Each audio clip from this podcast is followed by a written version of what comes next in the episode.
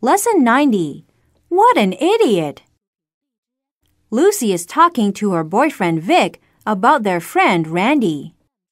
Did you hear that Randy's got AIDS? Oh my God, really? How come? He became infected after having sex with a call girl. What an idiot! Where's he now? He's in a hospital.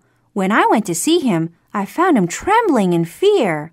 What did he say? Not much. He seemed tired. He lay in bed with his eyes staring up at the ceiling. Gee, poor guy. Let that be a lesson to you. You're right.